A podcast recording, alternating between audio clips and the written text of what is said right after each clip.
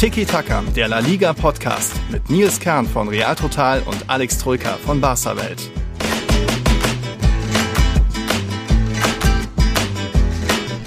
Hola a todos. Abstiegskampfalarm in La Liga. Das wird so ein bisschen das große Thema unserer Folge. Schon die 180. Folge Tiki Taka übrigens. Das wird großes Thema und ich habe auch einen hier bei mir. Der war sogar direkt bei einem besonderen Spiel vor Ort. Da kommen wir später zu. Aber Alex berichtet dieses Mal mal wieder aus Barcelona. Hola, buenos dias. Hola, buenas, muy buenas aus El Raval in Barcelona. Eine ja, ziemlich berühmt berüchtigten Gegend, würde ich mal sagen. Echt? El Raval? Siehst du, sagt mir schon gar nichts. Das ist wahrscheinlich City. Ich glaube, das ist da, wo es dir nicht ganz so gut gefällt. Äh. Nämlich mittendrin Nightlife pur, Bars und äh. Äh, enge Straßen und äh, ja, bisschen abgesifft natürlich, wie es halt mhm. so ne, rund um die Rambla ja so ist in diesen kleinen Gässchen. Mhm. Äh, Barrio Gotico das gotische Viertel ist da auch bekannt und da gibt es ja noch einige mehr und ich bin mittendrin quasi, ja. Mhm, ja da muss ich, ich, ich, ich kenne mich aktuell aus mit, äh, ich sag mal, Städten, die auch mal ein bisschen abgenutzt wirken. Ich war jetzt das Wochenende in Berlin, da auch noch in der alten Försterei, können wir vielleicht später auch noch kurz, kurz reden, weil du hattest ja auch noch nicht nur ein besonderes Spiel an diesem Wochenende vor dir, also das werden wir alles so nach und nach einbauen. Ich glaube, das wird wieder eine bunte Folge, weil wir hatten ja jetzt in der Liga zwei Spieltage in Folge, die Spieltage 31 und 32, siehst du, kommt man schon durch durcheinander und morgen geht es ja schon wieder weiter mit Spieltag 33, dann das Pokalfinale. Da müssen wir auch irgendwie die Vorschau so ein bisschen mit reinschieben, aber eben Abstiegskampf, wie gesagt, da wird es heute ein bisschen drum gehen. Aber wir fangen mal langsam an, wenn du so, äh, du, du, wir haben hier in Deutschland wieder, es regnet draußen, wie kannst du denn ein bisschen Sonne rüberschieben aus Barcelona oder wie ist es überhaupt wieder da zu sein? Ist jetzt bei dir auch eine Weile her, wieder dort zu sein? Du, geregnet hat es hier tatsächlich auch. Es hat oh. unfassbar geschüttet. Ähm, beim Espanyol-Spiel, just als ich zum Spiel hin bin. Zum ja. Glück hatte ich einen Regenschirm eingepackt.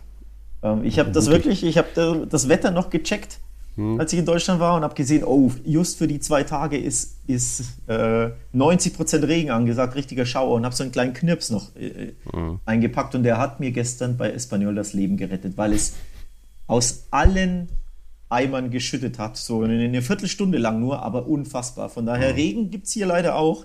Okay. Aber eben nur situativ. Ansonsten, was habe ich hier? 21 Grad, ja. Sonne, also nicht so schlecht mit paar Ausnahmen eben diesen Regengüssen, aber ansonsten kann man es hier aushalten. Ja. ja, okay, okay. Ich bin immer nur so mit, mit, einem Auge, einem Ohr da, denn ich muss nebenbei noch einem Kumpel den Gefallen tun, meinem Kumpel Guti, der versucht für das Hinspiel von Real Madrid beim, gegen Man City im Bernabeu ein Ticket zu bekommen. Jetzt ist hier seit einer Stunde, hat der Vorverkauf begonnen für Madridistas, da hatte ich mich eingeloggt. 49.000 Leute vor mir in der Warteschlange, mittlerweile sind es noch 45.441. Das sieht aussichtslos aus. Ich bin mal gespannt, ob ich da am Ende der Folge, ob ich da nochmal einen, einen äh, Zwischenstand geben kann, ob es dann vielleicht nur noch 1000 sind oder ob ich dran gekommen kann. Ich glaube, wenn jetzt innerhalb von einer Stunde nur irgendwie 3000 vor mir dran gekommen sind, dann ist das weiter irgendwie ein ziemlich, naja, nicht ganz so äh, solider, souveräner Ticket-Online-Shop von Real Madrid. Aber da mal schauen. Für mich geht es jetzt am Samstag nach Spanien, da zum Pokalfinale. Wie gesagt, da haben wir später auch noch ein bisschen Vorschau. Da freue ich mich schon sehr. Wird nämlich mal, du, du dürftest mittlerweile wissen, bei wie vielen großen Finals von Real Madrid war ich schon? Ja, bei null, ne? Null, genau. Deswegen ist das jetzt ein ganz besonderes, dass ich da dann das erste Mal dabei war. Ich war 2016 in Mailand beim Champions League-Finale, habe da dann kein Ticket bekommen. Ich dachte, fort geht das vielleicht. Und dann danach auch immer ein bisschen aus, aus Rücksicht oder Selbstschutz mir gleich gleich gesagt, okay, Champions League Finale, ich gehe lieber ins Bernabeu Public Viewing, weil das ist mindestens der zweitbeste Ort, um Champions League Finale zu schauen. Und die anderen Finals, naja, so viele Pokalfinals gab es ja dann eh nicht mehr. Äh, ja, habe ich dann lieber gearbeitet, als vor Ort im, im Stadion irgendwo zu sein. Aber deswegen freue ich mich jetzt umso mehr. Aber wir schauen jetzt erstmal noch, ähm, wir waren in Barcelona bei deinen Eindrücken. Magst du erst über die anderen Eindrücke berichten oder soll man gleich schon vom Espanyol-Spiel das, das reinwerfen? Was meinst du? Ja, zum einen äh, vor allem das andere ist, wir geben uns mal wieder die Klinke in die Hand. Ne? ja. äh, ich komme am Mittwoch zurück aus mhm. Spanien und zack, du haust wieder ab. Also passend ja. dazu, ne? Tiki-Taka on Tour. Das trifft diesmal auf uns beide zu. Sehr schön. Mhm. Ähm, von daher, ja, schöne Eindrücke grundsätzlich. Und ich habe einige gesammelt, ja. Espanyol war das eine Spiel. Wir können ja mal reinhören, denn das Spiel war ja knackig zum einen. Es ging ja um viel, ne? Abstiegskampf gegen Getafe und Treue Hörer wissen ja, wir haben unsere Sonderfolge ja vor einiger Zeit aufgenommen, wo wir die spanischen Stadien, in denen wir waren, gerankt haben. Und du warst schon bei Espanyol, jüngst mhm. ja in dieser Saison gegen Real Madrid. Und ich war noch nicht im Stadion von Espanyol. Deswegen mhm. habe ich mir am Sonntag da mal dieses äh, Abstiegsendspiel angeguckt und habe Espanyols Stadion von meiner Bucketlist abgehakt. Und ja, wie es da war und wie es beim Spiel so abging, ich glaube, da können wir jetzt mal reinhören. Ne? Das hören wir uns dann jetzt mal an. Achtung, Aufnahme läuft.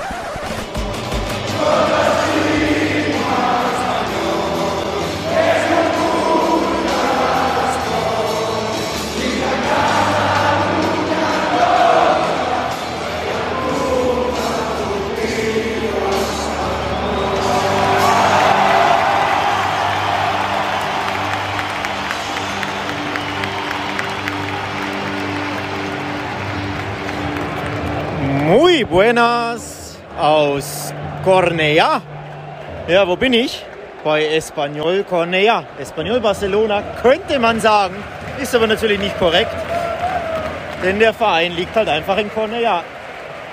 Ersten Mal im Stadion, äh, Nils weiß ja Bescheid, endlich auch dieses Stadion abgehakt auf meiner spanischen Bucketlist. Ich muss sagen, Ambiente, ihr habt es gehört, sehr, sehr ansprechend. Schönes Stadion von innen mit aber einem äh, Sternchen, einem Asterix, das leider nicht positiv ist, denn es regnet und das Dach ist eine Fehlkonstruktion. An den Ecken regnet es einfach ins Stadion rein. Auf der einen Seite haben sie sogar vergessen, das, Stahl, äh, das Dach zu bauen. Jo, also schönes Stadion, tolle Stimmung, Abstiegsthriller, sehr, sehr laut übrigens. Abstiegsthriller Espanyol gegen Retafe. Es geht ums Überleben. Beide brauchen dringend drei Punkte. Also hier ist einiges auf dem Spiel. Und dementsprechend ist die Stimmung auch richtig, richtig gut.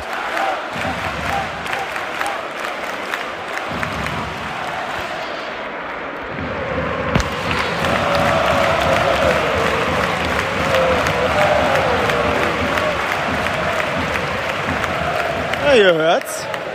Ambientazo. Das war der Anpfiff. Los geht's.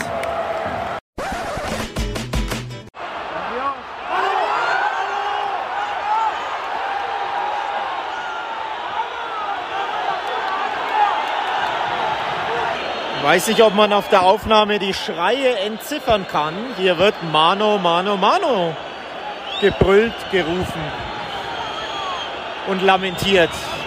Äh, Espanyol und seine ja, sehr lauten Fans, sehr aufgeregten Fans wollen hier ein Handspiel ausgemacht haben. Und jetzt wird gecheckt. Und jetzt macht er sich auf den Weg aufs Feld und die Entscheidung. Ja, ihr könnt es euch vorstellen, ne? Penal!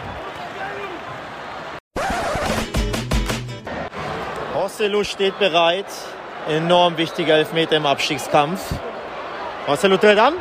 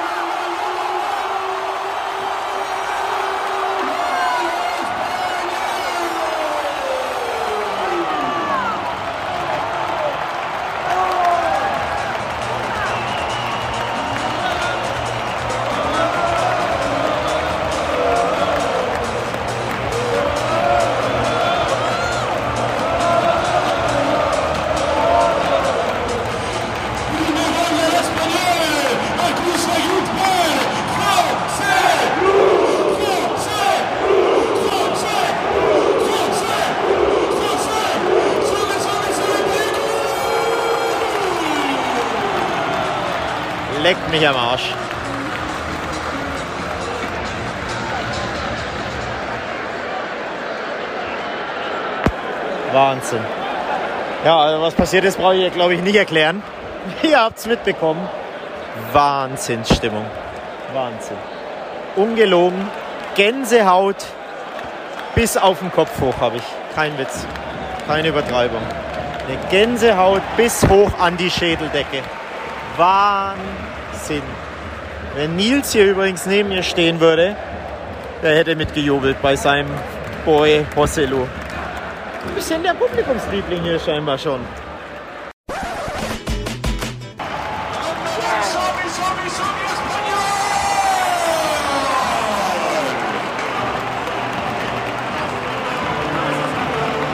Schlusspfiff in Cornea. Espanyol gewinnt den Abstiegsthriller gegen Retafe mit 1 zu 0. Hei, hei, hei, hei. Abstiegskampf Spanien Edition. Es war dreckig, es war schmutzig, es war mit Schauspielerei verbunden, mit Schwalben, mit Übertreibungen, mit äh, Verletzungen, Faken, hauptsächlich von Espanyol-Seite. Aber am Ende ein enorm, enorm, enorm wichtiger Sieg für die Heimmannschaft. Ja, und die Stimmung, ihr hört's. Erleichterung, Hoffnung im Abstiegskampf, Freude und tatsächlich Stolz auf ihre Mannschaft.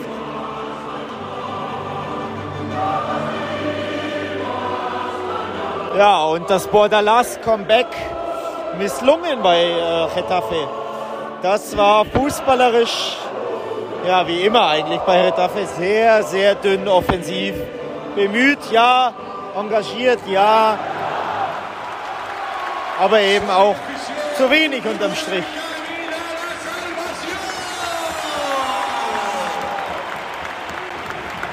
So, das war's aus Konea von mir.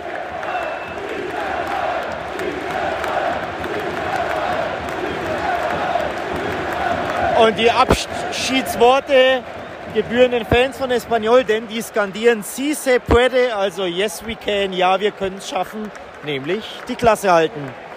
Liebe Grüße aus Cornea. Adios. Ja, das war mal ein, ausführliche Eindrücke aus dem RCDE Stadium. Ich war da auch erst das erste Mal in dieser Saison, in der Hinrunde damals noch, äh, war da vor allem erstmal beeindruckt von ähm, den vielen Türen oder Eingängen, die das Stadion hat, weil jede Tür, jeder Eingang hat so einen Legendenname. Da sind äh, Madridistas denken nicht unbedingt gerne an Kameni zurück, aber Madridistas denken gerne zurück an Raul Tamudo, hat dort das, die Tür 23, ist ja eher der, der euch die Meisterschaft 2007 noch äh, weggenommen hat und so weiter. Also das ist schon mal ganz cool. Es sieht von außen gar gar nicht so mega nach Fußballstadion aus, weil es ist viel Glas und äh, weiß nicht, Silber. Also es könnte auch ähnlich wie in Cadiz sein, irgendwie ein Einkaufszentrum, aber natürlich innen sehr schön, sehr eng und äh, dann irgendwie kann es auch ziemlich laut werden, wie man, wie man gehört hat. Kannst du erraten, durch welchen Eingang, durch welche Legenden-Eingang ich gegangen bin? Puh, wie viele gibt es denn noch? Äh, ich glaube, Zamora gab es auch noch, ansonsten fallen mir jetzt eh nicht viel ein, aber dann war es wahrscheinlich Tamudo, oder? Nee, es war Ivan de la Peña. Und de la das Peña. passt und das passt ja so dahingehend, weil das ja auch eine Barca, ein Barca-Spieler war, ne?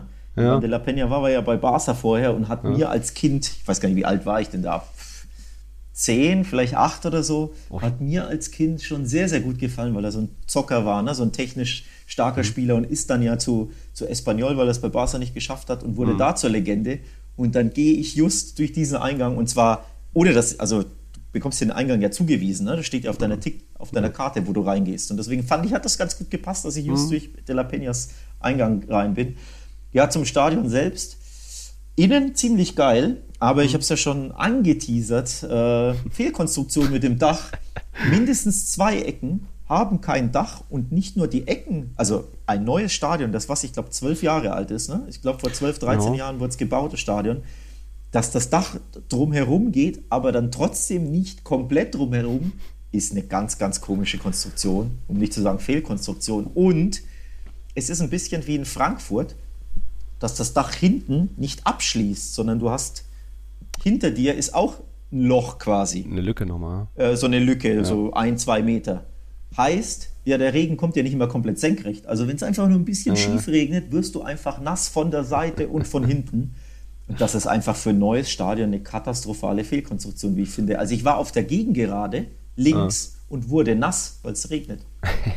Obwohl über mir Dach war. Also ich war nicht, hm. ich war nicht äh, im Eck, wo kein Dach war, was ja eh schon paradox ist. Warum ist da kein Dach? Hm. Ich war sogar unterm Dach und wurde trotzdem nass, weil das so komisch konstruiert ist. Also das ist, das gibt definitiv Punktabzug von mir.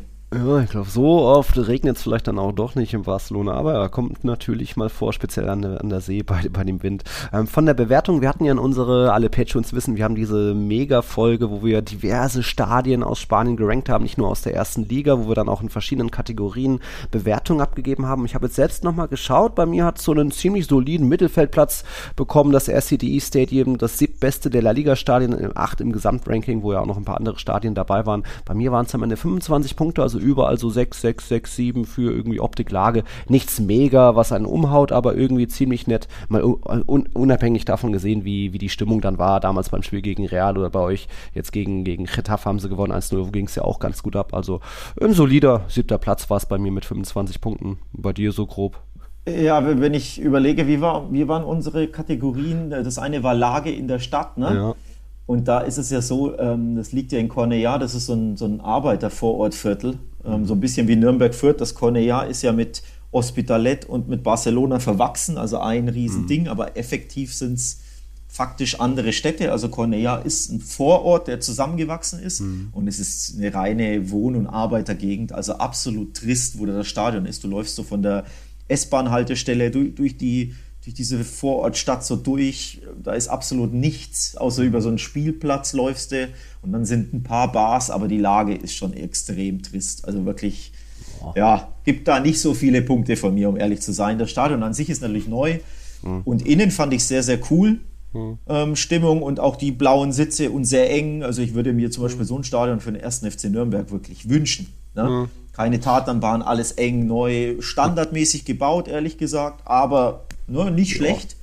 Ja, wenn nicht diese Dachkonstruktion wäre. Also dafür muss ich auch einfach äh, Punktdach ja. zu geben. Und dann all in all, naja, von außen ist es mehr oder weniger 0815. Innen cool, außen nichts Besonderes, Lage ja, nicht so gut. Also auch so ein eher durchschnittliches Ranking, ja, um, mhm. um ehrlich zu sein. Nur immerhin, klang jetzt noch fast schlimmer, aber ja, wenn man dann in Cornelia, da war ich eh untergebracht mit meiner Unterkunft, da hast du schon ein paar Restaurants, Bars, also je nachdem, wie man Lage äh, einschätzt von Barcelona aus, ist es natürlich ein Stück weit weg, aber trotzdem irgendwie Flughafen und Strand sind nicht weit weg davon, von, äh, vom Espanyol-Stadion aus, also das hatte ich dann schon wieder ein bisschen positiver gewertet, aber kann man mal besuchen. Gibt durchaus auch bessere Stadien oder äh, sehenswertere Stadien, das ist logisch, aber es gehört jetzt auch nicht vielleicht zu den äh, schlimmsten fünf oder so. Also, nee, das nicht. Es ist ja wie gesagt neu und ähm, hm. so ein standardmäßiges Stadion. Also ich würde mal behaupten, ob man jetzt, wenn man jetzt in Deutschland unterwegs ist, ob du da in, keine. Ahnung, in Frankfurt bist oder in Augsburg oder in Wolfsburg oder in Gladbach, das sind alles so die Kategorie Stadien, die natürlich wahrscheinlich, ähm, also das Spaniol-Stadion ist natürlich ein bisschen kleiner als der ja. äh, Gladbacher, äh, wie heißt das Ding? Borussia Park, aber so in die Richtung, ne? so ein Standardding, halt einfach ein neues, gutes Stadion, aber eben mit Lage, mit Dachkonstruktion, naja. Mhm. Ähm, aber Stimmung war grandios, muss man sagen. Also die Espanol-Fans, Lecco Mio sind die laut, ne? die sind laut, die sind aufsässig, die die stänkern von Minute 1 wie der Schiedsrichter. Jeder Einwurf wird kommentiert und Beleidigungen, äh. wenn es Abstoß statt Eckball gibt, wo du denkst, ey Leute, chillt doch mal. Also ich weiß nicht, warum die so angestachelt sind. Ja, es war natürlich Abstiegsthriller, aber das, die, die sind anders. Also die Mentalität der Espanyol-Fans ist definitiv mhm. anders als die Mentalität der Barca-Fans, wenn du da im Stadion bist. Klar, da sind natürlich viel, unfassbar viele ähm, Touristen und natürlich sind die verwöhnt und äh, warum sollen die sich aufregen ja. gegen Retafe, ne? Ja. Und für die anderen geht es ums Überleben. Aber ja. das war bemerkenswert, das wollte ich einfach nochmal ansprechen. Mhm. Wie aufgestachelt, wie giftig die Espanyol-Fans drauf sind, dass die einfach ein bisschen, ja, der Franke würde sagen, ein wenig einen Batscher haben. Ne? Irgendwie mhm. da oben einen äh, an der Waffe, weil die so emotional sind. Äh, also schon typisch Spanisch, aber wirklich sehr, sehr heißblütig. Also eher typisch andalusisch-Spanisch, weniger typisch katalanisch-spanisch. Das hat mich sehr überrascht, das Ambiente und die, die Emotionalität ja. der Fans. Ja, vor allem, weil die sind ja alles andere als er erfolgsverwöhnt, die Fans dort haben jetzt von den letzten acht Spielen nur ein Pünktchen geholt. Gut, jetzt gab es eben den Sieg, den ersten Sieg seit über zwei Monaten gegen Getafe. Jetzt sind sie punktgleich sogar, Espanyol dadurch ein bisschen an der, in der Tabelle erstmal an Getafe vorbeigezogen, auch wenn sie punktgleich sind. Also da war schon mal wieder nötig, da mal einen Sieg zu holen. Und ich fand auch in der Aufnahme beeindruckend, wie da ein Torschütze José Lu gefeiert wurde. Eben äh, Stadiondurchsage sagt José und dann das ganze Stadion Lu.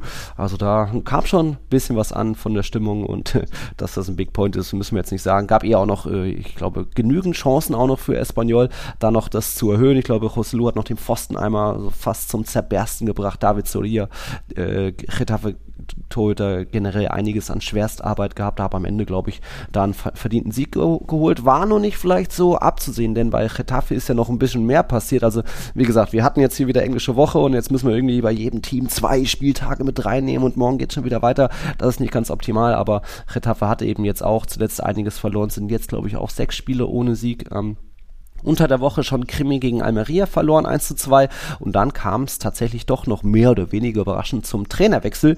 Kike Sanchez Flores hatte die Mannschaft ja im Oktober 2021 für Michel, äh, nach Michel González übernommen hatte sie eigentlich auch mehr oder weniger stabilisiert. Es gab ja den Klassenhalt letztes Jahr, aber eben, eben jetzt die letzten fünf Spiele, nur zwei Pünktchen geholt. Man ist da wieder voll reingerutscht in diesen Abstiegsstrudel. Ja, und dann saß, und dann kam die Kündigung und dann war es erstmal alle haben schon gedacht, so, kommt jetzt Bordalas oder was ist jetzt los? Und dann wurde erstmal der Sportdirektor als äh, erstmal nominiert und irgendwie man, man dachte, Bordalas hat doch den nicht abgesagt oder was ist da los? Und dann irgendwie des Nachts gab es ein Video vom Retafe-Stadion, wo der mit Bengalos empfangen war, Bordalas doch zurück und mittlerweile heißt der Hashtag Todos a Bordo, also so viel wie alle Mann an Bord oder auch alles auf Bordo, alles auf Bordalas. Ähm, die Hoffnung auf ihn, weil er ist ja so ein bisschen der Legendentrainer, fünf Jahre lang mit ihm aufgestiegen, in Europa gespielt. Ich glaube, Ajax Amsterdam haben sie damals geschlagen, rausgeworfen. Ähm, immer viel Kampf gewesen, war jetzt, äh, Alex war da nicht der größte Fan von dem Fußball, aber die Ergebnisse haben damals gestimmt. Also bin ich gespannt, ob da er da jetzt auch wieder das Feuer neu anschüren kann, auch wenn jetzt gegen, gegen Espanyol sein, sein erster Tag gefühlt, konnte man da jetzt noch nicht viel erwarten, oder?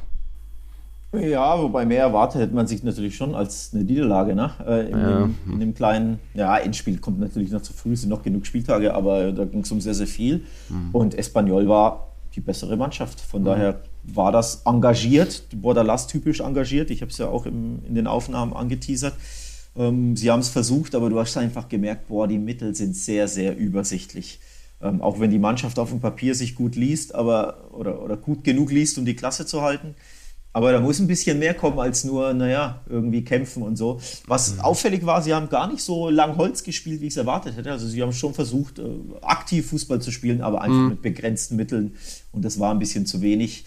Klar, wie, wie lang war da? Ein Tag oder was? Ja. Äh, das wird sich natürlich einstellen. Da wird noch gearbeitet zusammen und dann ist er der Hoffnungsträger, Träger, aber das Spiel an sich gegen Espanyol, so viel Hoffnung hat es nicht gemacht. Wie gesagt, mhm. da war ja eher die Hoffnung auf Espanyols Seite, siehe Si se puede Rufe. Ne? Si se puede, Drei ja. Punkte geholt und ein engagierter Auftritt. Also Espanyol glaubt jetzt erst recht mhm. äh, an den Klassenerhalt und Getafe, ja, muss noch ein bisschen was tun, damit da noch, noch mehr Hoffnung zurückkehrt. Genau, und da sind wir jetzt beim, ja, mehr oder weniger irren, super engen Abstiegskampf in La Liga. Wir reden hier davon erstmal, FC Elche ist so ist weg, quasi mathematisch noch nicht durch, auch wenn sie jetzt nochmal gewonnen haben. Aber wir reden dann von sechs Teams, die nur vier Punkte trennen.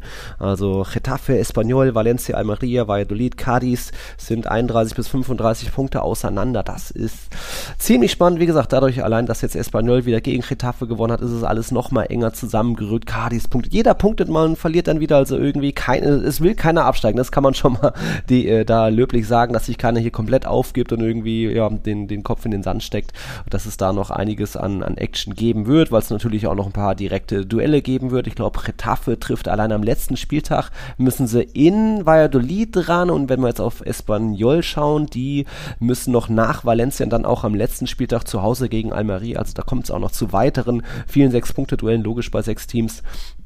Ähm, wo machen wir als nächstes weiter? Wir hatten ja jetzt das ein anderes Abstiegsduell, noch sechs Punkte Duell, das war zwischen Cadiz und Valencia. Ja, Valencia auch. Achterbahn ohne Ende unter der Woche. Da gab es den auch einen äh, 6-Punkte-Duell, 2-1-Sieg gegen Valladolid, nach frühem Rückstand sogar im Mestalla. Dann hatte Diakabi den Ausgleich beschert und dann der junge Javi Guerra in seinem, ich glaube, erst zweiten oder dritten Profispiel mit seinem allerersten Schuss aufs Tor gefühlt. Als Profi ja, hat er das Mestalla mal eben zum Explodieren gebracht. 93. Minute war das. Dann gab es den 2-1-Sieg. Ja, das ist schon mal stark. Äh, nur halt dann unglücklich, dass man dann gegen Cadiz davon nicht mehr viel gezeigt hat hat. Also Cadiz da sich auch jetzt am Wochenende verdiente drei Punkte geholt. Ähm, weiß gar nicht, was, was du alles wahrgenommen hast da von den letzten Duellen, wenn du hier in, in Barcelona bist.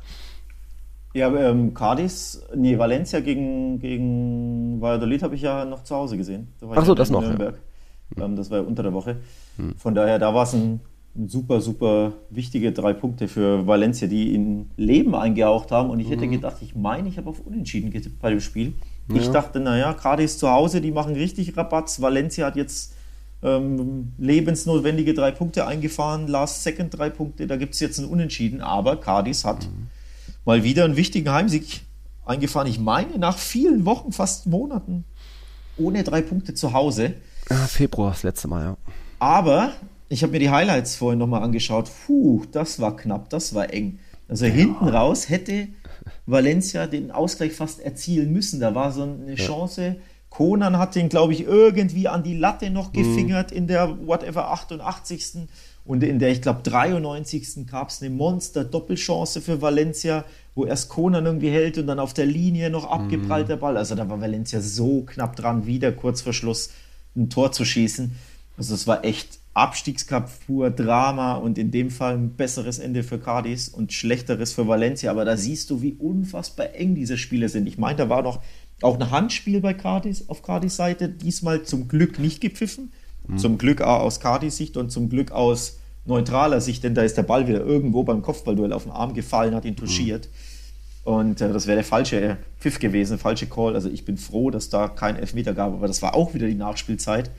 Und äh, eben jene Elfmeter werden in Spanien nicht selten gepfiffen. Also da siehst du mal, ne, welche Nuancen, welche Details mhm. entscheiden können in diesen Abstiegskrimis zwischen Mannschaften, die jeweils Woche für Woche auf Augenhöhe sich duellieren und wo du einfach nicht weißt, wer gewinnt, wer verliert ja. am Ende. Also das wird noch so dramatisch in den letzten Spieltagen.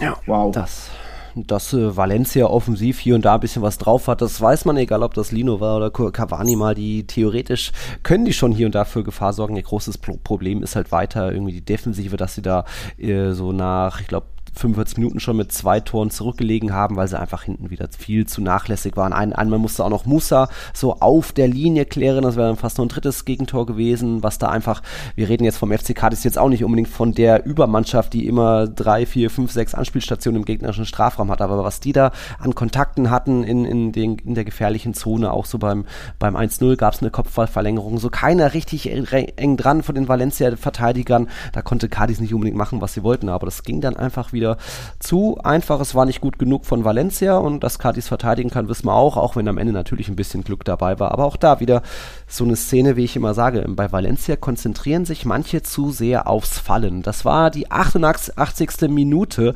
Dort kam so eine Hereingabe halb hoch in den Strafraum Richtung Lino. Der musste am Gegenspieler erst vorbeilaufen. Der Gegenspieler stand eigentlich nur so da und Lino läuft so vorbei, kommt eigentlich an den Ball ran, merkt aber, er kriegt die Ballannahme nicht richtig hin. Auf einmal fällt fällt ihm ein, ach, der war doch bestimmt eben noch, der hat mich doch bestimmt berührt. Und dann hat ihn so der Blitz getroffen, der fällt so in, also das, eine Riesenschwalbe, hat mich gewundert, dass es da nicht sogar gelb gegeben hat. Ähm, also da, wie ich immer sage, manche bei Valencia denken einfach mehr im Strafraum in Ballnähe, wie kriege ich einen Kontakt, wie kann ich mich hinstellen, dass mich irgendwer noch berührt, als dass sie selbst den Abschluss suchen. Das ist einfach nicht gut für, für Valencia, für die Liga, wenn da ständig irgendwie ja, der Fokus so verschoben ist. Also für mich ging die Niederlage in Ordnung, auch wenn äh, Cadiz am Ende ein bisschen geschwommen ist. Ich glaube, Codesma hat sogar mal einen, einen, Fehler noch gemacht, aber ist trotzdem irgendwie rausgerettet und so. Ja, muss da Valencia einfach weiter schauen, dass sie erstmal hinten sicher stehen und dann eben vorne ihre Chancen dann auch mal machen, ähm, dass man, dass man da wieder die Effektiv Effektivität zurückholt. Aber das sagt sich so einfach im Abstiegskampf. Das sagt sich so einfach. Ähm, es war nervenaufreibend, muss man echt sagen. Mhm. Also vor allem, wenn man da mal vor Ort ist, ne? Boah, Alter, da geht's ab im Stadion. Ähm, und ich bin mir sicher, auch bei Cardis ging es ab. Gegen euch ging es ja nicht ganz so ab. Ne? Du ja. warst ja vor eineinhalb Wochen bei Cardis Real Madrid. Da hatten wir beide uns von Cardis mehr er erwartet. Mhm. Da war Real Madrid mit was 30 Abschlüssen. Ne? Haushoch überlegen, Turmhoch überlegen. Da hatten wir gedacht, boah, Cardis wird alles raushauen. Nee, da waren sie mhm. chancenlos. Aber jetzt hat es eben genau dieses Cardis gegeben, das wir quasi die ganze Zeit erwarten. Nämlich mhm. zu Hause Feuer machen und natürlich mit ihren limitierten Mitteln, logisch. Aber eben das optimalerweise Maximum rausholen und das ist einfach ein 2-1-Sieg in einem Sechs-Punkte-Spiel. Thema, also. Thema, Thema limitierte Mittel ist auch bei diesem Duell zwischen Cadiz und Valencia auch ein Thema gewesen, denn wenn wir uns an das Wintertransferfenster zurückerinnern, der FC Valencia hat natürlich nichts geholt, weil Peter Lim will sparen und denkt sich, nö, nö, mir egal alles. Ja, und der FC Cadiz hatte ja ein paar Spieler geholt und von den letzten elf Toren des FC Cadiz sind sieben durch diese drei Wintertransfers gefallen. Allein Escalante und Guardiola haben gegen Valencia die beiden Tore gemacht, also das da eben auch so ein bisschen der, der was den Unterschied ausgemacht hat da jetzt am Duell am Wochenende. Von dem her äh, muss ich da auch mal wieder, kann man Valencia sagen, hättet ihr mal. Aber auch das sagt sich so einfach, wenn Peter Lim einfach keinen Bock hat und lieber das Geld spart. Aber die Hoffnung kehrt bald zurück. Ich glaube, Justin Kluivert war zuletzt verletzt, trainiert jetzt, äh, hat jetzt am Montag schon wieder trainiert für so, ja, sollte ja für die letzten Saisonspiele, was haben wir da noch, gegen Villarreal, Celta, dann im Mestalla gegen Real Madrid, da werde ich auch vor Ort sein, dann müssen sie nach Mallorca, vorletzter Spieltag daheim gegen Espanyol und letzter Spieltag gegen Betis, äh, bei Betis, aber ich glaube, Betis ist auch so von der Rolle und für die geht es dann vielleicht auch noch um nichts mehr. Also ich glaube, Valencia hat trotzdem noch okay bis fast gute Chancen, das zu halten, weil einfach die Gegner, ob das Real ist oder Betis, dass es für die dann um gar nicht mehr so viel geht. Celta Mallorca vielleicht bald gerettet. Also bisschen Hoffnung kann man machen jetzt, dass Klöver zurückkommt, aber es bleibt weiter äh, schwierig für Valencia. Es bleibt schwierig, Blick auf die Tabelle, zwei mhm. Punkte Vorsprung vor Espanyol, die jetzt eben äh, den Big Point geholt haben und äh, auch zwei vor Retafe. Mhm. Also es bleibt schwierig, es bleibt knackig da drunten, da unten. Gut natürlich für die drei Abstiegskandidaten, für die genannten. Valladolid hat richtig auf die Mütze bekommen von Atletico. Almeria hat auf die Mütze bekommen von Real Madrid. Klar, das waren Bonusspiele für die beiden Abstiegskandidaten. Mhm. Da hat keiner was, mit was gerechnet. Ja. Aber ne, dass sie da so chancenlos sind, beide Mannschaften, ähm, und quasi den, den äh, beiden Madrider Clubs, die gar keinen Fight bieten, ne, sondern ja, sie zum Tore schießen einladen. Das ja. macht natürlich Hoffnung aus Valencia, Espanyol und Retafe, sich die eben zeigen. Ja, Mittel limitiert, aber die hauen alles raus. Und Valladolid und Almeria zumindest in den beiden Spielen ja, das war definitiv gegen den Ball. Also kämpferisch und, und defensivmäßig viel zu wenig gegen Real und Atletico. Und ich glaube, mhm. das macht Valencia mehr, mehr Hoffnung als die das eigene Können, um ehrlich zu sein. Ja, so ungefähr. Man muss ja immerhin Almeria und Valladolid, genauso wie auch Girona zugute halten, dass sie eben sich nicht nur hinten reinstellen wie Cadiz, Retafe und andere, sondern auch ein bisschen Fußball denken, versuchen Fußball zu spielen. Ruby, Almeria-Trainer ist dann ganz gut. Mir hat auch immer Pacheta bei Valladolid gefallen oder auch jetzt unter Pezzaola läuft das okay. Und man hat ja teilweise dann auch ähm, offenes Visier gespielt, offensichtlich zu offenes Visier. Allein Atletico hat ja, glaube ich, von sechs Abschlüssen haben sie fünf reingemacht, also brutale Effektivität. Äh, Valladolid hat hatte fast mehr Abschlüsse, weil sie halt irgendwie versuchen mitzuspielen und dann kassierst du halt auch mal sowas logisch, wenn du auf so einen überragenden Antoine Griezmann triffst und so weiter. Also da auch schwieriges Thema. Aber sie versuchen immer noch Fußball mitzuspielen und da irgendwie mit anzugreifen, haben noch diesen vier Punkte Vorsprung jetzt zumindest weiter Lied. Bei Maria, ja gut, da hat sich, hatte ich ja auch Real Madrid ein bisschen eingeladen da ähm, zu den Gegentoren, auch wenn das offensiv furios war von Rodrigo und Co. Ähm, ich weiß nicht, wie viel Hoffnung man da haben kann, jetzt speziell bei diesen Abstiegskandidaten. Ich glaube, Almeria hat fast ein bisschen ein leichtes Programm, weil die jetzt auf keinen der ähm, Top-Teams, keines auf der Top, die keines der Top-Teams mehr treffen. Immerhin noch diese Finals haben gegen Valladolid und Espanyol so in den letzten Spieltagen, aber hm, weiß nicht, ob die Mannschaft da so die Courage hat. Also ich glaube, um so ein bisschen zu schauen, Cadiz, Valladolid, Almeria, Valencia, Espanyol, Getafe, wer schafft es, wer steigt ab. Ich könnte mir gut vorstellen, dass es für Espanyol noch richtig schwierig wird, weil die müssen eben noch gegen Barca und Atletico ran. Hm. Und ähm, weiß nicht, äh, Getafe jetzt mit unter Bordalas, kriegen die die Kurve doch bestimmt, oder? Es ist doch der magische Bordalas, der hat Valencia ins Pokalfinale geführt, also, und das ist, das ist gerade mal ein Jahr her, also das, da muss doch Getafe irgendwie die Form kriegen, aber ich weiß noch nicht, wer dann absteigen soll. Espanyol sieht düster aus und ansonsten, hm. Ich tue mich da mit Prognosen enorm schwer. Nach, ja. Vor allem erst recht, nachdem ich jetzt äh, einige im Spiel sehen. Also das macht es für mich nicht leichter, sondern schwerer, das einzuschätzen, weil Retafe war wenig. Äh, Valencia fightet jetzt endlich wieder unter Baracha, aber boah, die müssen halt auch Punkte irgendwie erzwingen. Also mhm. da solltest du auch denken, ja, mit dem Kader kannst du auch mal locker 2-0 oder 3-0 oder 3-1 mhm. gewinnen in solchen Schlüsselspielen. Nee, jeder Punkt, den sie irgendwie holen, ist mit Ach und Krach. Also das ist auch dünner, als man es erwartet. Almeria weiß man, die sind heimstark, aber kriegen auswärts immer irgendwie auf die Mütze. Bei Valladolid weißt du nie, was du bekommst. Boah, und Espanyol, ja, der Sieg jetzt wegen Getafe war verdient, aber auch da hast du spielerisch dermaßen eine Mängel gesehen, vor allem mhm. die Entscheidungsfindung im letzten Drittel, ne, wo du dir denkst, naja, behalt die Ruhe, schieb ihn rüber und dann schießen klar aufs Tor und der Spieler, welcher auch immer, verfällt in Hektik und drischt ihn aus der, aus der Drehung irgendwie Richtung Eckfahne, weil er ne, komplett nervös ist. Also mhm. da hast du schon gesehen, talentmäßig, ja, boah, haben da alle Vereine so ihre Probleme. Ich tue mich echt enorm schwer da zu prognostizieren, mhm. wer da runtergeht. Ähm, ich kann nur sagen, ich würde mir wünschen, dass unsere Freunde aus Cadiz die Klasse ja. halten. Die ja. hätten das, finde ich, auch verdient. Und äh, es ist dein Lieblingstrip. Ne? Mir genau, ist die, die Stadt ein bisschen ans Herz gewachsen. Von daher, ich drücke da Cadiz die Daumen. Ich finde, ja. wenn, die, wenn die das raushauen, Woche für Woche, was sie jetzt 32 Spieltage geschafft haben, dann mhm. sollte es normalerweise reichen. Mhm. Ob es wirklich bei Espanyol und Retafe reicht und Valencia, mhm. da bin ich mir nicht so sicher, um ehrlich mhm. zu sein. Also, boah, ich tue mich echt schwer. Das, das hängt vom, ja, an Nuancen. Also wir ja. reden da wirklich von irgendeinem Wahrelfmeter, ne? irgendeinem blöden Handspiel gegen dich in der 88. das in jedem Spiel passieren kann. Irgendeine rote Karte, weil dein Abwehrspieler die Nerven verliert. Ne? Das hast mhm. du bei Valencia gefühlt auch jede zwei Wochen. Also ich glaube, es wird bis zum letzten Spieltag so spannend, dass jede Aktion über Abstieg und Nicht-Abstieg entscheiden kann bei vier Mannschaften. Ja, letzte Saison war es ja auch so, dass sich Cardis und noch eine andere Mannschaft am letzten Spieltag erst gerettet haben vor dem Abstieg. Da ist dann irgendwie, ich glaube, Levante doch noch runter. Äh, oder Mallorca, glaube ich, war es, ne? durch einen Auswärtssieg irgendwo bei ja, Osasuna oder irgendwie so. Gerettet irgendwie. Hm. Also wird uns noch eine Weile beschäftigen, der Abstiegskampf. Wir haben jetzt, das war jetzt der 32. Spieltag, morgen geht der 33. los, also sechsmal La Liga ist noch angesagt. Da wird man mal Abstiegskampf natürlich im Auge behalten.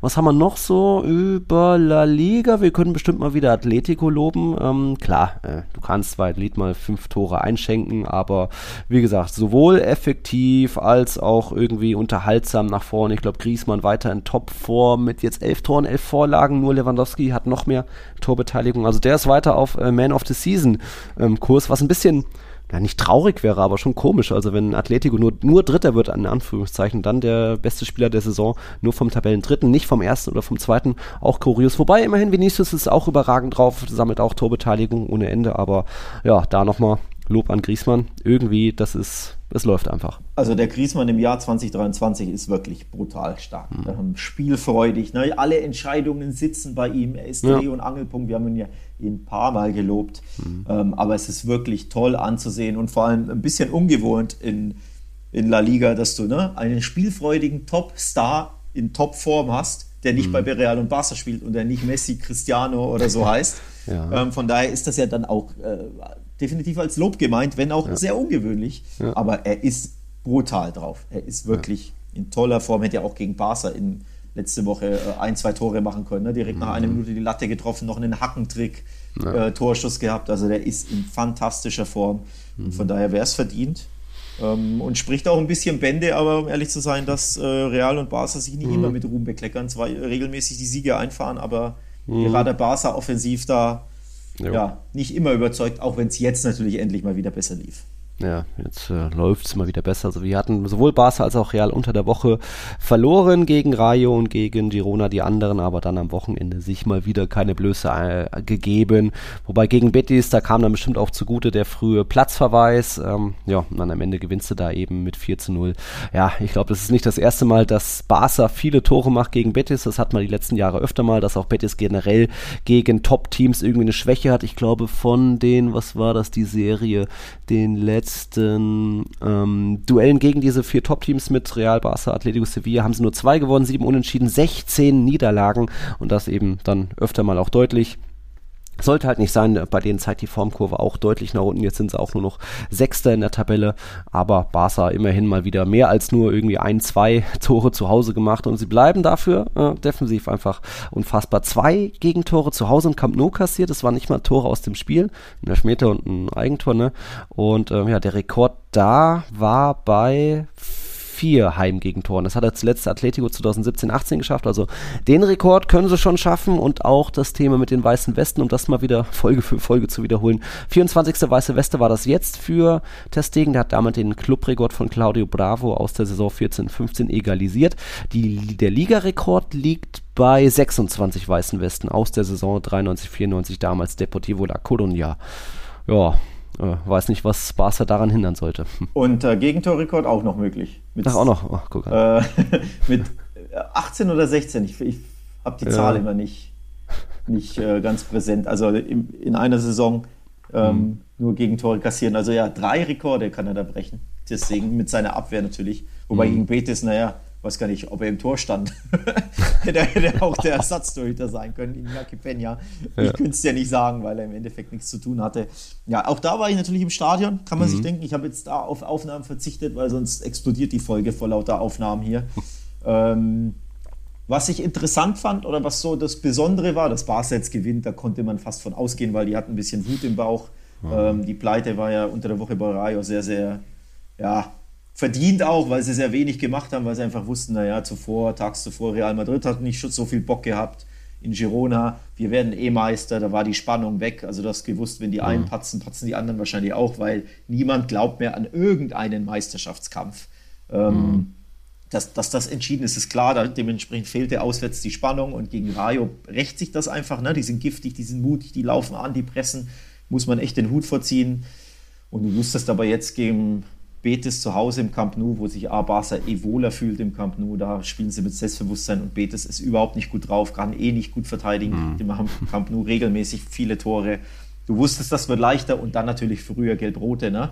Für den äh, Einwechselspieler, ich weiß schon gar nicht mehr, wer es war, der war irgendwie zehn Minuten, äh, eine Minute am Feld direkt die erste gelbe und dann zehn Minuten später gelb-rot. Ob es verdient war, weiß ich nicht, war schwer zu sehen aus dem Stadion. Mhm. Aber dann wusstest du sofort, dieses Spiel ist gelaufen. Da gibt es keine Gegenwehr mehr. Ja, und dann endlich mal wieder ein komfortabler Sieg. Mhm. Ähm, aber die Story des Spiels war zum einen Joaquins Einwechslung, denn ja. wir hatten es ja thematisiert in der letzten Folge, er muss in den verbleibenden Spielen immer eingewechselt werden, um den Rekord aufzustellen, den ja. Einsatzrekord. Jetzt hat er sich aber nach der Einwechslung ver verletzt. Ja. Ich weiß nicht, was er hat. Ich habe es mhm. noch nicht nachgesehen. Aber da wackelt der Rekord. Ich fürchte, der wird ausfallen. Das ist sehr bitter. Was ich aber schön fand, ist, dass äh, das Camp Nou ihm applaudiert hat, als er eingewechselt wurde. Also es gab Standing Ovations für Joaquin. Da siehst du mal, was das für eine Legende ist, ne? wie, wie er honoriert wird, auch von den gegnerischen Fans. Das fand ich eine sehr schöne Sache. Ja, Betis jetzt am Donnerstag wieder in Bilbao im Einsatz. Für Joaquin war es jetzt der 617. Einsatz in der Liga. Der Rekord von Zubizarreta ist weiter bei 622. Also sechs Spieltage haben wir noch. Fünfmal, dann ist der Rekord egalisiert. Wenn er sechsmal wirklich spielt, dann hat er einen neuen Rekord oder den übertroffen. Wir drücken die Daumen, aber ja, wenn er sich da verletzt hat, dann äh, weiß ich nicht, was das geben würde. Aber immerhin da eine schöne Geste. Und es gab ja dann noch mehr Applaus. Also einerseits für einen ganz alten und dann noch für einen ziemlich jungen. Wie alt ist er? 15 Jahre und? Äh, 15 Jahre, 280 Tage, glaube ich. Äh, Lamine Yamal kam rein, für den gab es Applaus bei seinem Debüt, also auch da Rekord aufgestellt. Ja. Ähm, jüngster Barca-Spieler ever, der sein Profidebüt gefeiert hat, der eingesetzt wurde. Also ja, richtig ist so nötig, jetzt schon irgendwie die, die, die nee, Babys das, einzusetzen. Was heißt denn nötig? Das ist einfach das nächste Top-Talent oh, ja. ähm, das da rauskommt. Aber 15 ist, ist brutal. Also nochmal, wenn der 17 wäre, ne, wäre das ja auch ja, schon verrückt. Deswegen. Jung. Aber 15, Was ist das wieder für eine PR-Aktion? So. Ja, aber auf jeden Fall ja. gilt er wirklich als Top, Top, Top-Talent. Ähm, mhm. Also Richtung ja, Flügelstürmer, ich weiß nicht, vergleichen ist natürlich immer schwer, mhm. aber als, als Top-Flügelstürmer so in die, vielleicht so in die Dembele-Richtung, der übrigens auch sein Comeback gefeiert hat und auch Applaus bekommen hat. Da fand mhm. ich es auch schön, dass der ähm, im Camp Nou sehr gut ankommt. Also die Fans beim Warmachen schon ihm applaudiert und sich super gefreut, dass er zurück ist und dann wurde er eingewechselt, hat auch Dembele Standing mhm. Ovations bekommen. Also die Stimmung war gut im Stadion, dreimal Standing Ovations für drei verschiedene Spieler, ein Comebacker, ein Rekord Spieler und ein zukünftiger hoffentlich Rekordspieler in Joaquin. Mhm. Also Stimmung war gut und ja, Lamal sollte man definitiv im Auge behalten. Ähm, denn von dem hält Barca die Welt und das könnte wirklich ein nächster, ein nächster Topstar sein. Nochmal. Ah, 15, jemand, der Sinedin Sidan nie hat spielen sehen, kann ich nicht ernst nehmen. 15 Jahre und 280 Tage, ne? 2007er Jahrgang, was? Der weiß Alter. nicht mal, wo die WM 2006 war. Das ja, es, ja ist, es ist wirklich krass. Ja. Ist wirklich krass.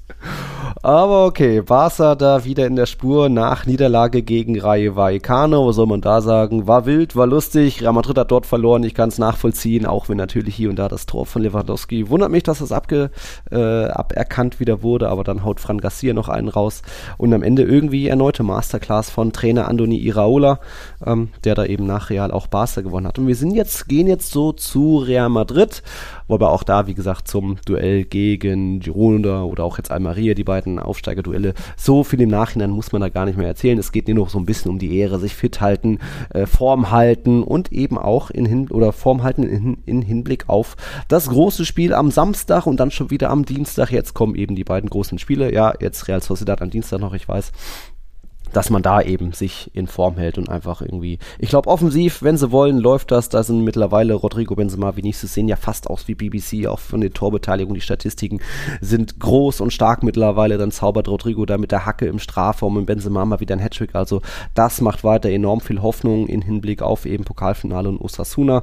Äh, man muss ein bisschen gucken natürlich, wer da jetzt fit sein wird. Jetzt heute Montag war Alaba plötzlich im Abschlusstraining dabei. Der soll aber am Dienstag gegen Real Sociedad noch nicht im Kader stehen. Ancelotti sagt auf einmal auf der Pressekonferenz, ja, Modric könnte auch am Samstag wieder fit werden, da ein bisschen Wunderheilung, sodass dann am Ende vielleicht nur noch Mondi fehlen wird, verletzt, aber alles noch ein bisschen offen. Ähm, Vinicius und Kamavinga setzen jetzt mal mit einer Sperre aus, weil wer da aktuell leicht angeschlagen, nur im Schwimmbad trainiert und so weiter. Also da ist immer noch äh, wenig Konkretes, was man sagen kann hinsichtlich Personal. Das gilt dann jetzt auch fürs Spiel gegen Real Sociedad.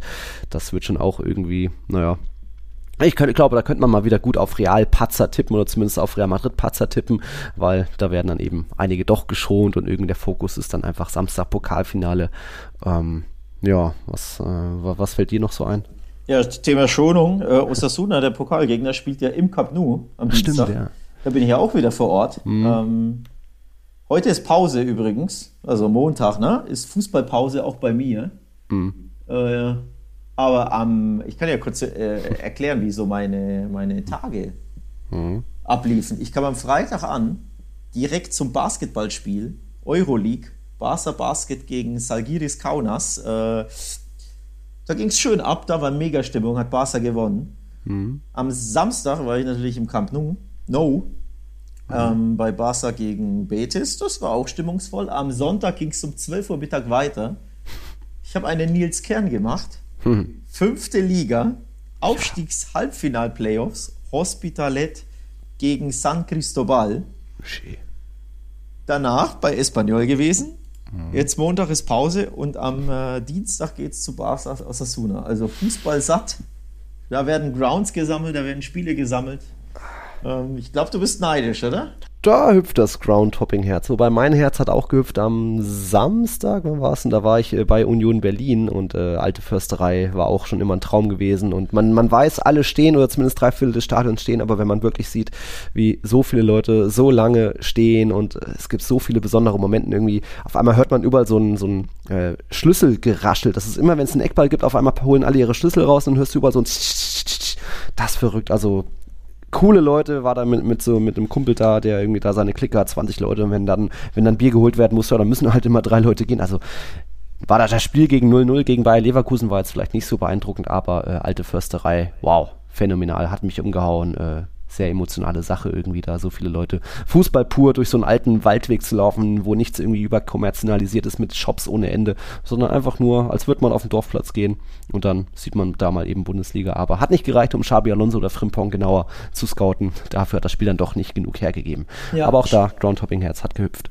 Schön, äh, schade, dass es 0-0 war. Ähm, aber wo Groundhopping Pla- äh, Herz gehüpft, Hospitalet, wie gesagt, fünfte Liga, katalonische Regionalstaffel, also so ein bisschen vergleichbar mit äh, Bayernliga bei uns. Ich glaube, regional, die, die fünfte Liga ist unterteilt in, ich meine, neun oder so regionale Ligen. Ne? Und dann der erste steigt direkt auf und dann gibt es noch Playoffs, ähm, also ziemlich wild.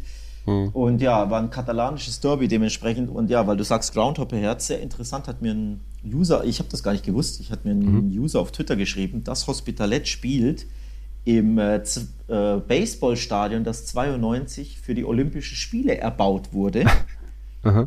Und das ist auch äh, auswärts, wie gesagt, Hospitalet, das ist äh, ja, zusammengewachsen mit, mit Cornellà, dieser, dieser Vorort. Da ist auch absolut nichts. Ja, da ist Brachland, da ist ein bisschen Industrie und eben ein Rugbyfeld und daneben das Baseballstadion, beides für, für Olympia erbaut. Und dieser jetzt Fünftligist, aktuell Fünftligist, nutzt eben dieses Stadion. Und das ist dann ziemlich nice, welches Stadion so ein Fünftligist hast. Hat. Also für die natürlich eine tolle Sache. Es hat so ein typisches Baseball-mäßig Stadion, das so über, über Hintertor geht und über die Haupttribüne. Also so ein L-mäßig, ne? Ja. ein, ein halber Kasten da gebaut. Sehr, sehr schmuck und, äh, schmuckvoll und natürlich ähm, typisch Regionalstaffeln, Kunstrasen. Auch ganz, ganz komisch. Gibt es natürlich sehr, sehr häufig in Spanien. Ne? Die kleinen Vereine, die, die keine Plätze haben, wo sie trainieren können. Alle Jugendmannschaften, äh, alle, alle Frauenmannschaften, whatever, spielen halt alle auf einem Platz und der ist natürlich Kunstrasen. Ja. Hat dann auch ein bisschen was Komisches, weil auf Kunstrasen Fußball ist, boah, ist einfach seltsam. Ist nicht das gleiche wie, ne, wie, wie auf einem echten, echten Rasen. Aber ja, typisch Spanien. Stimmung war natürlich auch toll. Äh, Forza Hospi hat es immer geheißen. So, so, so äh, jubeln die ihrem, ihrem Team zu. Hospitalet immer Vamos Hospi und Forza Hospi. Hast du die ganze Zeit gehört von den Fans. Das ist mir so ans Herz gewachsen. Aber Fand waren das denn mehr als 500 Fans da, das klingt jetzt so. Ja, da waren schon ein paar. Also ich habe auch okay. Aufnahmen gemacht, aber war jetzt ja. nichts Besonderes, dass man das unbedingt hier einspielen muss. Ähm, aber nee, ich fand das schon. Du weißt ja, mir gefällt das, ne? Da bei ja. vier, fünf Drittligisten zuschauen unter das besondere Ambiente und dieses familiäre und was ich in Spanien so krass finde und so besonders, wie unfassbar viele Frauen und Kinder du mhm. im Stadion hast. Also waren wirklich Jupp. so viele Frauen, die mit ihrem Kind gehen, Mädels, ja. was weiß ich, drei, vier, fünf, 14-jährige Mädels dieses Spiel anschauen. Das gibt, das gibt es in Deutschland so gar nicht. Ich mhm. finde das so besonders, dass da, dass da die Familie mitgeht und natürlich die Jugendspieler gucken sich da alle das Spiel an und so. Ja. Ähm, also es ist eine ganz, ganz besondere Atmosphäre, fernab von diesem Glamour von genau. Barca, von Real Madrid, von Atletico, ne? dieser Kommerz und dieser, ja. boah, dass wir alles so ein bisschen satt haben, sondern wirklich einfach Fußball genießen auf Regionalliganiveau, aber wo es auch um was geht und einfach ne, Familien im Stadion, unglaublich viele Mädels, viele Kinder, mhm.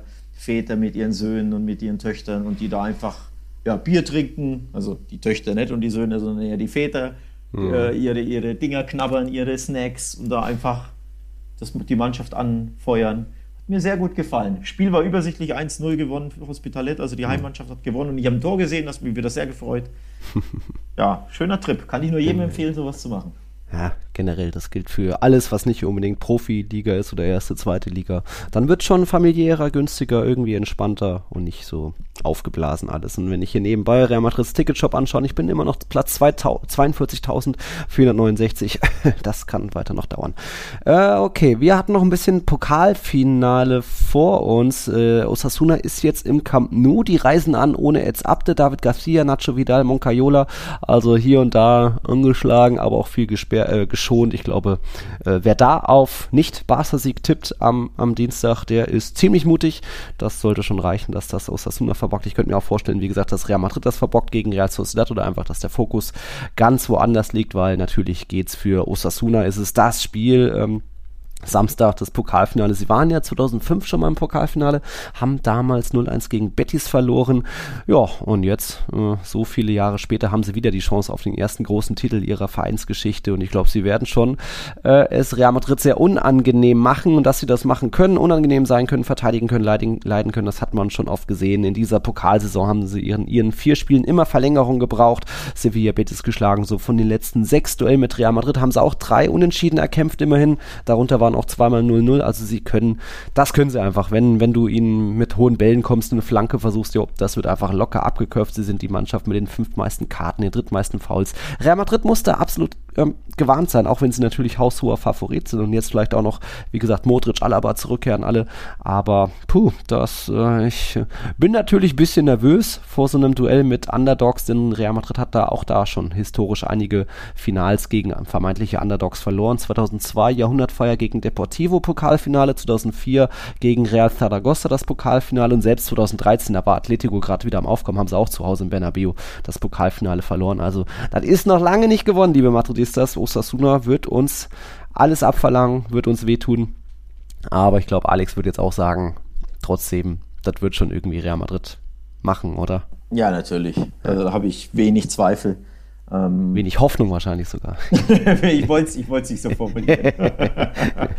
ähm, ich habe ja, hab ja das Spiel auch äh, in voller Länge geschaut neulich, ne? aus Suna gegen Real Madrid, mhm. wo, wo die Hausherren ja alles, also ich war ja in Pamplona, im El Sadar, wo Osasuna alles rausgehaut hat und ebenbürtig war für, keine Ahnung, 70, 75 mhm. Minuten und sich die Seele aus dem Leib gerannt und gekämpft hat.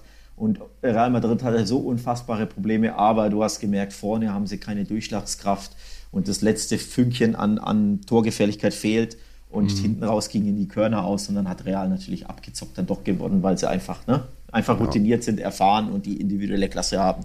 Und dementsprechend erwarte ich auch so das Finale. Die werden 170 Prozent geben aus der Suna natürlich und viele Menschen, die es nicht mit Real halten, die drücken natürlich dem Underdog die Daumen, aber mir fehlt der Glaube, Mhm. Ähm, weil die individuelle Klasse so unterschiedlich ist und weil Real Madrid halt einfach ein Finale spielt. Und äh, ja. in aller Regel, Ausnahmen bestätigen die Regel, ja, mhm. Supercopa, äh, Klammer auf, Klammer zu, aber da war der Gegner halt auch ein bisschen anders.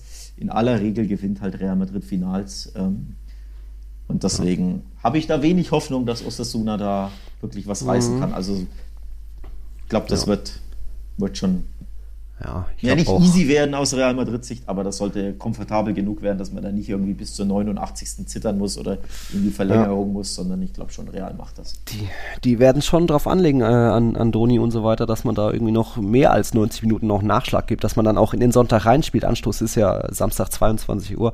Aber ja, Hoffnung macht auch, dass die so ein bisschen jetzt auch in der Rückrunde eingebrochen sind durch die vielen englischen Wochen, dass sie das vielleicht nicht so beherrschen in ihrem Kader. Da ging es jetzt in der Tabelle auch ein bisschen nach unten, zumindest in der Rückrundentabelle. Sie sind in der Gesamttabelle immer noch Achter. Das ist sensationell. Sie spielen eine starke Saison.